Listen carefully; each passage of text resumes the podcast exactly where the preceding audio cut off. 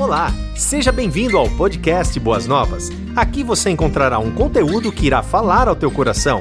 Que Deus te abençoe.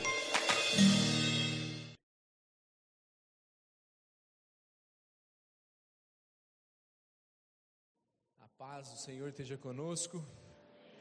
Que o Senhor nos abençoe e continue usando desse tempo, desses recursos para a honra, para a glória e para o louvor do nome dele. É uma grande alegria, como igreja, poder olhar para a palavra de Deus e falar: Senhor, fale aos nossos corações.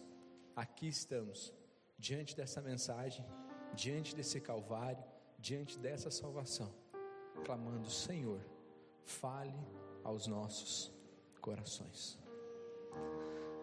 Quando nós olhamos para o nosso tempo, quando nós olhamos para a nossa vida, provavelmente você em algum momento já comprou aquele tira-manchas que não tirou a mancha da sua roupa? Provavelmente você já comprou aquela pasta que em uma semana deixaria seus dentes brancos e seus dentes não ficaram brancos? Diversas vezes a gente, nesse mundo que a gente vive, Ainda mais no momento que a gente tem influencers e quantas propagandas, como somos bombardeados por uma, uma enganação. Estão sempre querendo nos vender algo que depois que a gente pega na mão, a gente olha e fala: Poxa, achei que fosse mais, achei que fosse melhor.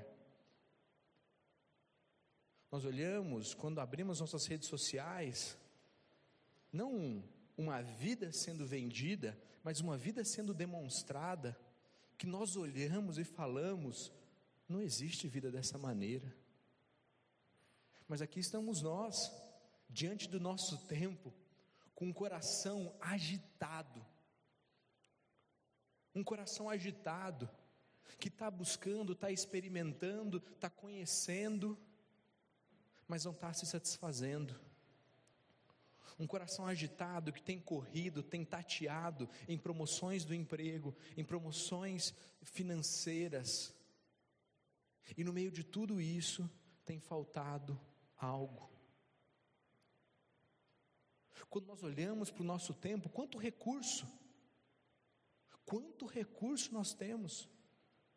Na história da humanidade, ninguém experimentou tanto conforto quanto a nossa geração. E só nós sabemos o quão angustiado somos. Só nós sabemos o quanto todas essas coisas mexem conosco, e mesmo assim, no final do dia, parece que faltou algo. E se nós olharmos 2.600 anos atrás, um profeta, quinhentos e poucos anos antes de Cristo, olha para um povo e fala: Povo meu, vocês inverteram as prioridades. Aquilo que estava em segundo tomou o primeiro lugar no seu coração. Aquelas segundas coisas roubaram o primeiro lugar do seu coração. Um povo que já havia vivido um período num cativeiro, que basicamente é, eles perderam a sua terra, eles não tinham mais terra. A dureza, a obstinação foi tão grande que o Senhor olhou para esse povo e falou: Vocês perderão a terra que eu lhes dei. Foram viver escravos, estrangeiros. Mas o Senhor, com a sua boa mão, trouxe esse povo de volta. Olhou para esse povo e falou: Ei, agora eu, o meu, vou levantar o meu povo de volta para sua terra. E os homens, Esdras, Neemias, Zorobabel, homens usados por Deus para uma reconstrução do templo, dos muros e espiritual. E nessa chegada de volta à terra prometida, o povo reconstrói parte dos muros, parte do templo e de fato a sua espiritualidade. Porém, o tempo passou, a frieza tomou conta desses corações. E o Senhor levanta um homem chamado Ageu. Um nome tão lindo, tem significado de abraço. E eu, quando li o que Ageu escreveu, você recebeu aquele abraço apertado, assim, que a pessoa te abraça e dói um pouco a costela? Ageu é um abraço forte, é uma mensagem dura, mas é uma mensagem de muita esperança. Você vai ouvir um padrão, você vai ouvir um sarrafo de Deus muito alto. Mas não se esqueça que há muita esperança nessa mensagem. O próprio Deus vai dizer que há muita esperança para um povo que se perdeu nas prioridades, mas que é convidado a voltar. Voltem, voltem, se aproximem de mim, pois eu me aproximarei de vocês. Caminhem comigo e eu caminharei com vocês. Então, quando olhamos um pouco daquilo que Deus estava fazendo no tempo de Ageu, voltando novamente para a gente, olhe para o teu coração, olhe para a tua vida, mais do que isso, olhe para a tua insatisfação. O que te deixa insatisfeito? O que tem te deixado descontente? Certa vez, um amigo me disse o seguinte: Felipe, entenda o que é terremoto e o que é labirintite. No terremoto, tudo está balançando de verdade, tem fatos, as situações são difíceis. Na labirintite, só balança dentro de você e a realidade não está balançando. Por vezes, o nosso descontentamento é fruto interno, é o nosso coração, que tudo que toca não satisfaz. E C.S. Lewis disse: se eu experimento tantas coisas e nada disso satisfaz a minha alma, é porque eu fui criado para uma outra realidade. Somos seres espirituais e se não buscarmos do Espírito, seremos perpetuamente, enquanto vivermos, tremendamente insatisfeitos. Peço que você abra a sua Bíblia no texto de Ageu, Ageu capítulo 1. Ageu é o antepenúltimo bíblio, livro da Bíblia. E o texto começa nos dizendo o seguinte: Ageu capítulo 1, versículo 1. O texto nos diz o seguinte: Em 29 de agosto do segundo ano do reinado, reinado de Dário, o Senhor transmitiu essa mensagem por meio do profeta Ageu ao governador de Judá. Zorobabel, filho de Setiel, e ao sumo sacerdote Josué, filho de Zeodadac Assim diz o Senhor do exército: esse povo diz, ainda não chegou a hora. Ageu começa o seu discurso falando a uma liderança, e seja na sua casa, seja na sua igreja, seja no seu trabalho, sabe que as grandes mudanças começam de fato pela liderança. Ageu encaminha essa mensagem ao governador, ao sumo sacerdote e fala: Olha, esse povo está dizendo, ainda não é tempo, ainda não chegou a hora, ainda não é o melhor momento. Mas não é o melhor momento para quê? O texto continua: de reconstruir a casa do Senhor. O povo estava olhando para si mesmo nas suas pequenas rodas e falavam: gente, vamos ser prudentes, ainda não é hora de reconstruir a casa do Senhor. A obra já começou, mas ainda não é prudente que a gente assuma essa obra de novo. A gente está com muita coisa para fazer agora. Tem muitas coisas acontecendo, tem crise, tem inflação, ainda não é momento. Ou não apenas isso, se nós sairmos de uma construção e olharmos para a nossa vida, talvez nós estejamos olhando para a gente e falando, ainda não é tempo. Na minha próxima promoção, eu vou ser mais fiel a Deus. Ou quando eu trocar de trabalho, eu vou ter mais tempo, e aí sim eu vou me dedicar mais à obra do Senhor. Ou agora tem sido muito difícil ter um tempo de oração com a minha família, mas na semana que vem, ainda não é tempo. Ageu escreve a carta falando: Povo meu, vocês estão dizendo que ainda não é tempo de se engajar com o que Deus tem para vocês. E como a gente sabe, preparar uma pregação, falar da palavra de Deus, é de fato olhar para os desafios contemporâneos, olhar para aquilo que o profeta falou e trazer isso para a nossa vida. O que Deus tem te chamado para fazer? E você tem dito, ainda não é tempo. Conversava com um grande amigo essa semana que me disse o seguinte: Felipe, nos últimos tempos eu ouvi várias coisas e falei, isso não vai dar para fazer. Mas eu não coloquei a mão, eu não fui atrás, eu não me empenhei em ver se de fato daria para fazer. Com isso, novamente eu te pergunto: o que Deus tem te chamado para fazer? E você tem dito: ainda não chegou a hora.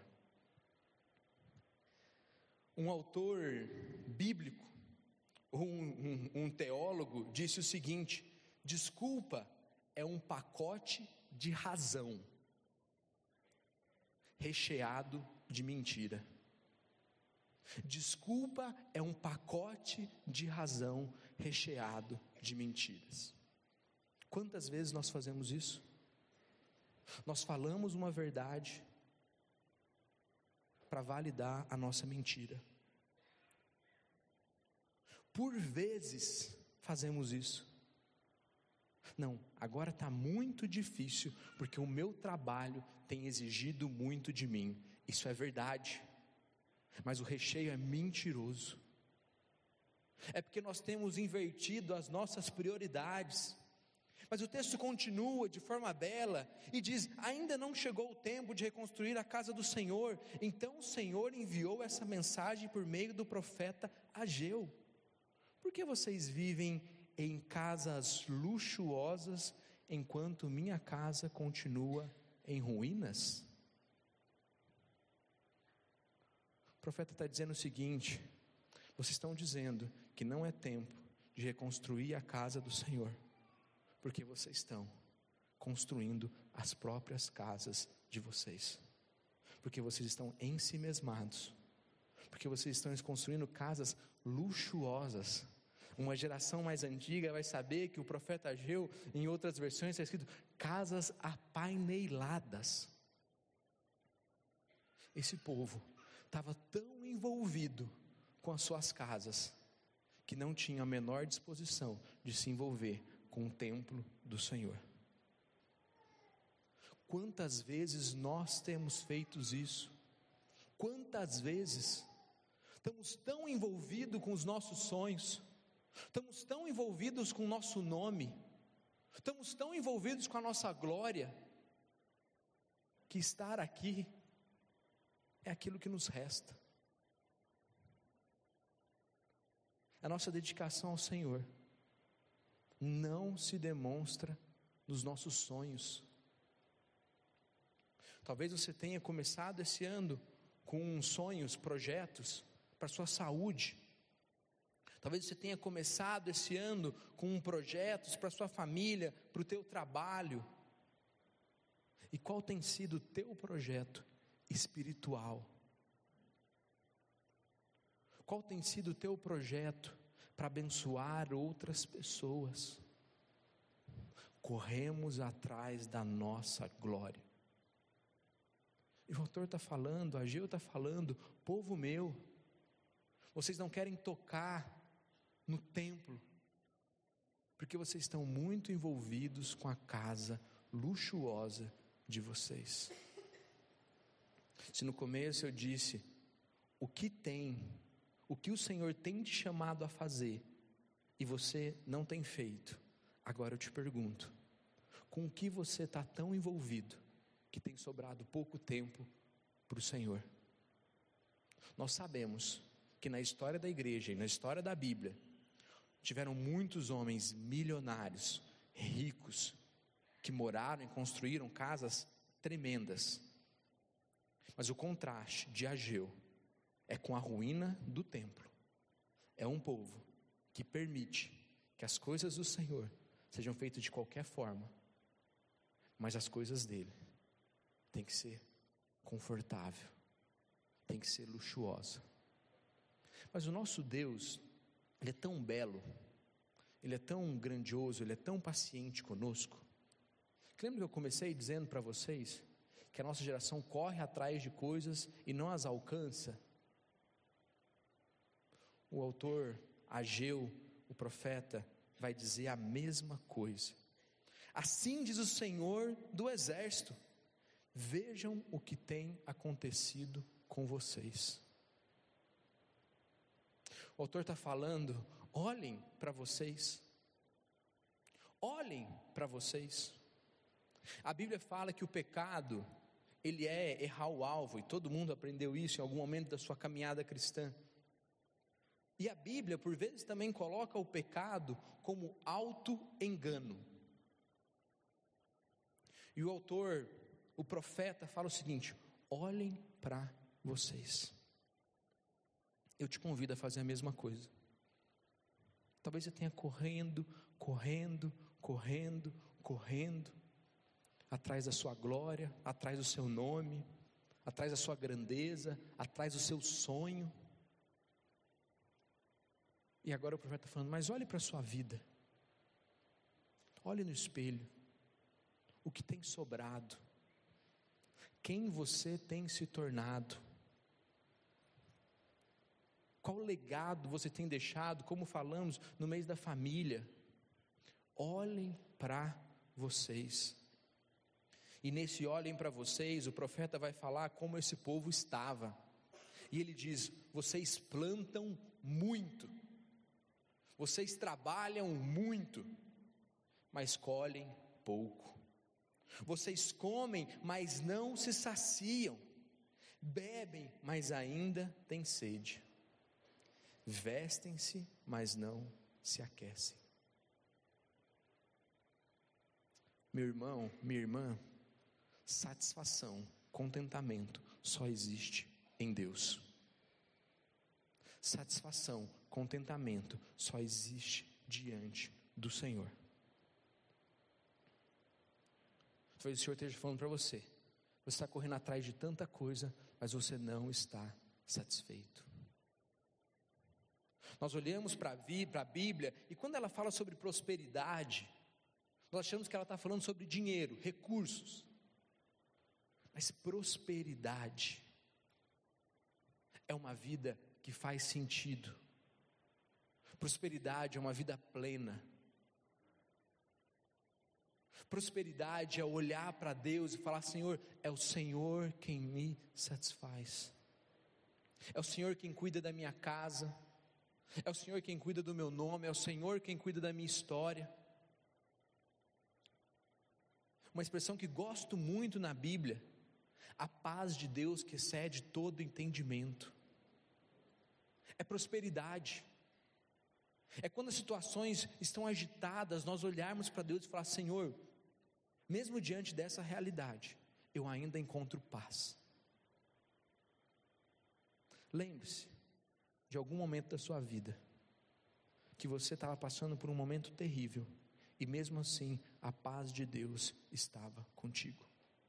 E por outro lado, lembre-se de momentos que você correu atrás de coisas, conquistou e mesmo assim faltava algo, ou melhor, faltava tudo.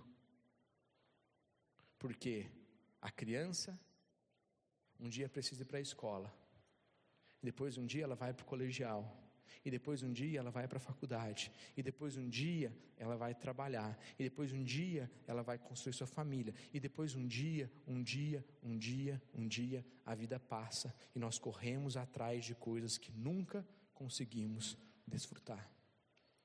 A nossa vida não é sobre o que temos, a nossa vida não é sobre as nossas conquistas, mas a nossa vida é sobre o que Deus pode fazer através de nós.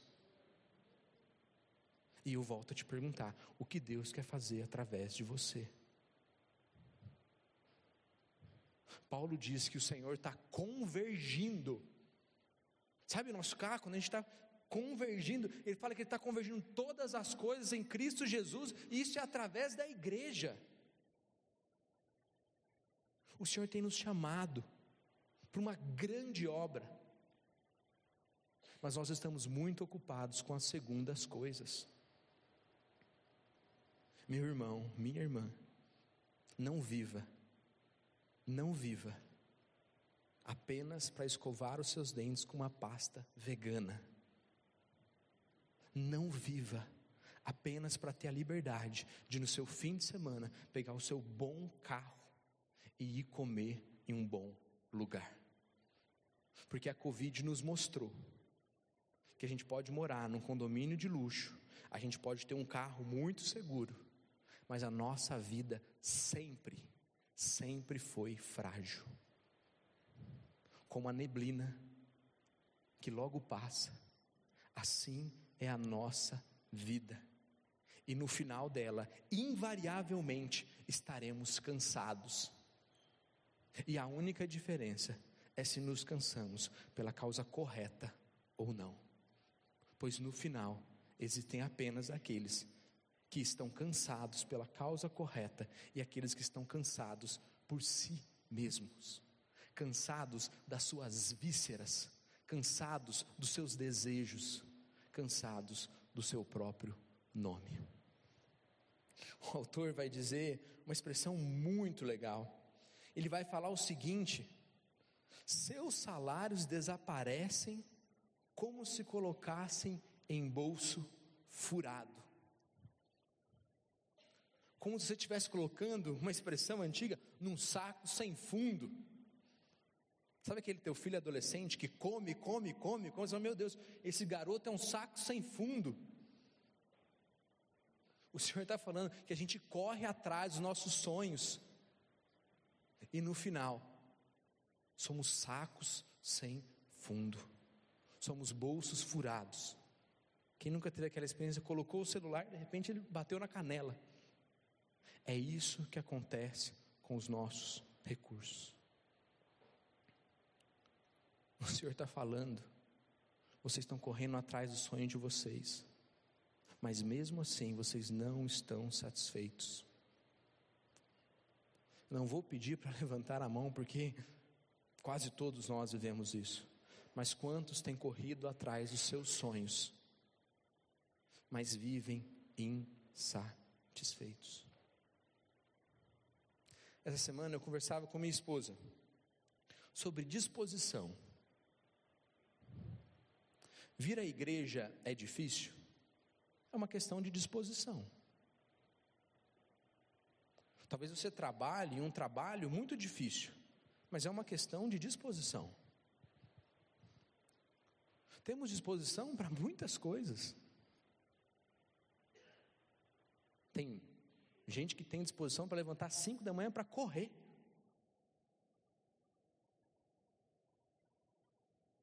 Minha esposa fala: você gosta muito de jogar bola, porque nesse frio, nove da noite, você vai lá jogar bola. É uma questão de disposição. Mas nós temos muita disposição para os nossos sonhos, nós temos muita disposição para o nosso nome, pouquíssima disposição para a oração, para o jejum, para a obra do Senhor. Mas pela graça de Deus, o Senhor não nos dá satisfação. Tem um livro que chama O Segredo do Contentamento, e a capa dele é uma jarra sem água, uma jarra com meia, meia enchida e uma jarra completa. Ele vai dizer basicamente: contentamento e satisfação não diz respeito sobre quanto tem na sua jarra, mas sim sobre como está o teu coração.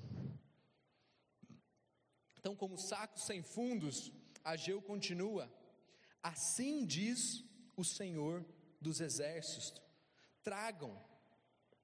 Assim diz o Senhor dos exércitos: veja o que tem acontecido com vocês, vejam os estados que vocês estão.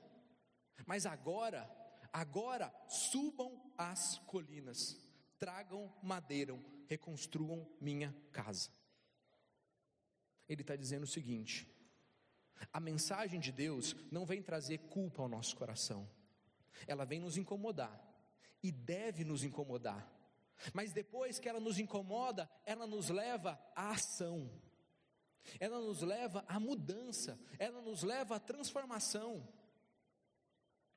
E a Geu está falando, a mensagem é dura, vocês estão sim mais preocupados com o nome com a glória de vocês do que com o templo do Senhor. Mas, agora, subam as colinas, tragam madeira, reconstruam minha casa, voltem à obra do Senhor, voltem a ser ativos, operantes, se envolvam ativamente com o que Deus tem feito na história. O professor Carlos Oswaldo dizia o seguinte: o Senhor não se cansa dos nossos recomeços, se de fato forem recomeços. Se você hoje está olhando falando para o Senhor e falando, Senhor, me perdoe, mas eu quero recomeçar. O Senhor está dizendo: suba as colinas, traga madeira, reconstrua minha casa. Reacenda a vocação de cuidado, de amor, de carinho, dos dons espirituais que há no nosso meio. E é muito belo o que ele vai dizer: então me alegrarei nela e serei honrado. Ageu está dizendo: povo meu, vocês de fato estão distantes de Deus, mas se agora tomarem uma atitude, olharem para Deus, mudarem suas vidas, eu me alegrarei nisto e serei honrado através de vocês. E ele vai continuar dizendo: porque a vida de vocês, vocês esperavam colheitas fartas, mas elas foram escassas. E quando trouxeram para casa, eu fiz desaparecer como um sopro. Vocês falando, até o pouco que sobrou. Quando eu vi aquilo, eu assoprei. Eu joguei fora. Falei, não me tragam restos. Nós sabemos que a vida, a Bíblia, diversas vezes nos diz a respeito disso: do quente, do frio, do morno. Imagina que você tem uma grande dívida no banco. Quando a gente olha para o que eles estão falando a respeito de dízimo, ele está falando que é roubo. Aquele que não dá está roubando. Se a gente está roubando é porque não é nosso. Não está falando que, ah, não, é insensível. Ah, não, é desviado. Não, tá, é ladrão, está roubando. Se está roubando é porque não é nosso. Então imagina que você roubou alguém, você fala assim, ó, agora eu vim aqui te dar um, um pouquinho só. Eu te roubei, mas eu não quero ser tão ruim assim. Eu vim te trazer um pouquinho. Jesus falando, não me tragam resto. O Senhor de fato, às vezes a gente chega aqui numa semana que a gente não viu nada de Deus, nada de Deus. A gente não leu a Bíblia, a gente não ouviu um canto que nos edificou, a gente não ouviu uma palavra, a gente não fez nada para Deus durante a semana. E a gente chega aqui, o Senhor fala ao nosso coração. De fato isso acontece. Mas se essa tem sido a rotina da sua vida, é preocupante. Certa vez alguém me disse o seguinte: Felipe, se você gasta o seu dinheiro igual às pessoas da mesma classe social e idade que você tem, isso é um grande problema. Se você gasta o seu dinheiro igualzinho às pessoas que não conhecem a Cristo gastam, nós temos grandes problemas. Se nós gastamos a nossa energia, o nosso tempo, os nossos recursos da mesma forma que alguém não conhece a Deus gasta, nós temos sérios problemas. O quanto a nossa vida tem sido parecida com o nosso tempo. Mas o Senhor está dizendo: povo meu, não busquem essas coisas e vivam insatisfeitos, mas me acompanhem, caminhem comigo. Por quê? Minha por quê? Porque minha casa continua em ruínas, diz o Senhor do Exército, enquanto vocês estão muito ocupados construindo a casa de vocês.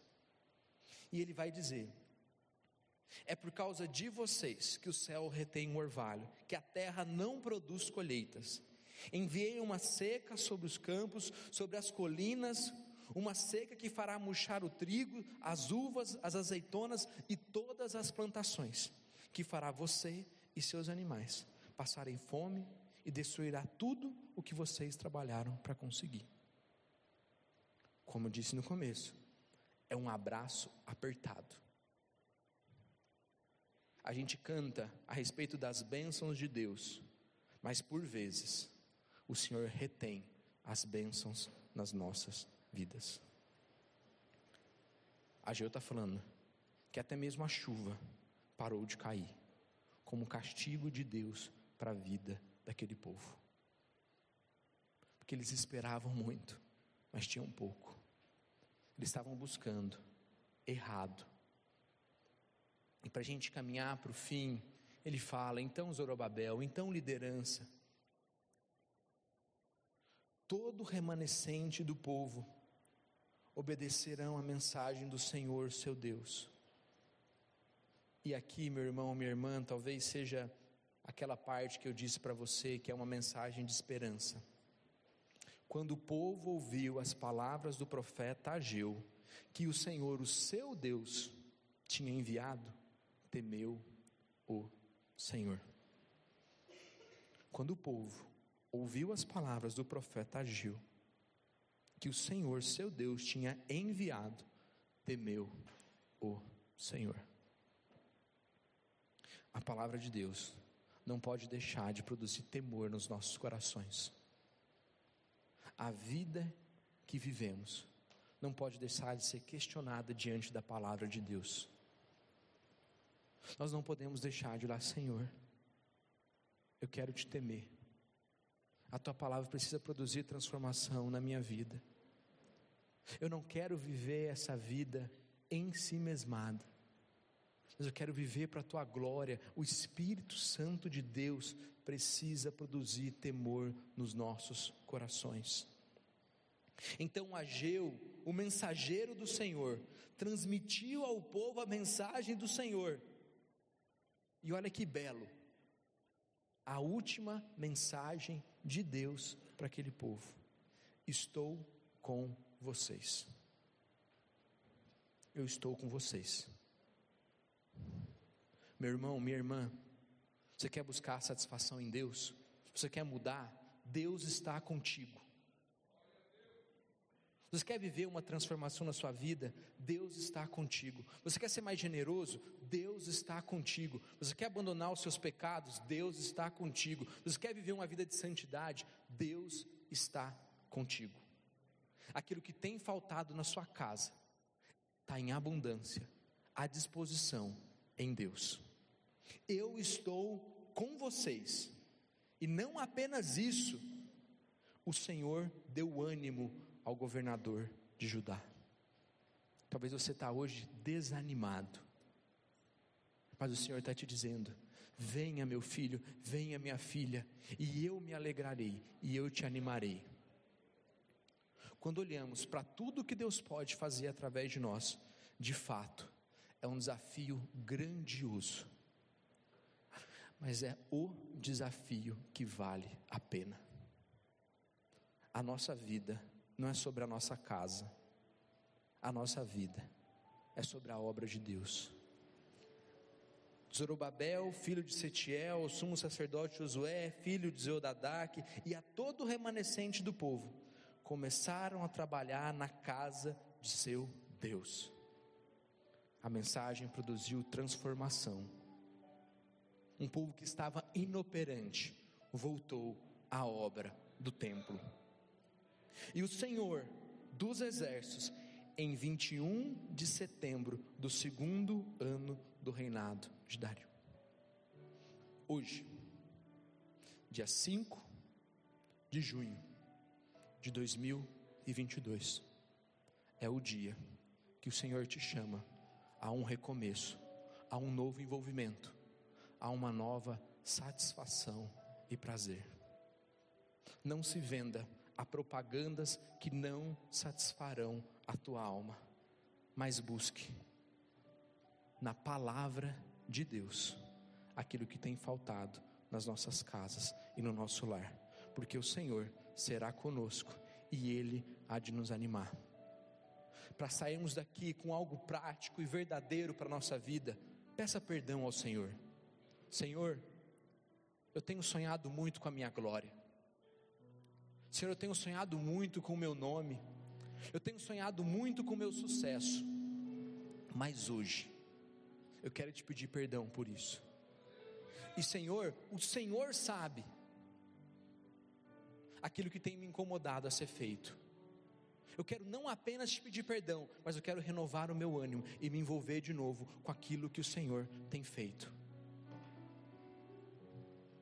Nós não podemos ser acomodados. Eu estou aqui apenas dois meses. E talvez 40 dias atrás eu tive lá no templo antigo. E quando eu olhei aquele templo, eu pensei, o que levou essa igreja a sair dali? Um lugar com 800 pessoas. Talvez 90% das lideranças teriam parado naquele templo. Mas, Pastor Wagner, nesses dois meses eu já ouvi, acho que foi a palavra que eu mais ouvi. Nós precisamos avançar. O Senhor tem coisas grandiosas para fazer através do seu povo, mas nós precisamos avançar. Nós não podemos ser o povo que diz: Senhor, ainda não é tempo, porque logo o Senhor voltará, ou logo nós morreremos, e aí não teremos tempo para mais nada. Se envolva com aquilo que vale a pena, busque as primeiras coisas, e as segundas coisas o Senhor lhe dará no tempo devido e no propósito e no formato dele. Vamos orar. Senhor, nós somos gratos. Somos gratos porque o Senhor nos chama, o Senhor nos convida, o Senhor nos capacita, o Senhor nos corrige. E o Senhor é um Deus bom. O Senhor é bom. O Senhor nos permite, meros mortais, viver a glória do Senhor, que é se envolver com o que o Senhor faz na história e avançar. Corrige, Deus, o teu povo, me corrija, Deus, nos leve à ação, que não sejamos bocas murmuradoras que reclamam que vão à igreja, que não sejamos bocas murmuradoras, mas que sejamos aquele povo que avança, aquele povo que abençoa, o povo da palavra, o povo do Deus vivo. Assim, Deus, nos conduza em Cristo. Amém. Você ouviu o podcast Boas Novas? Venha conhecer a nossa igreja. Estamos localizados na rua Marechal Malé 611, Parque de Vila Prudente, São Paulo Esperamos por você!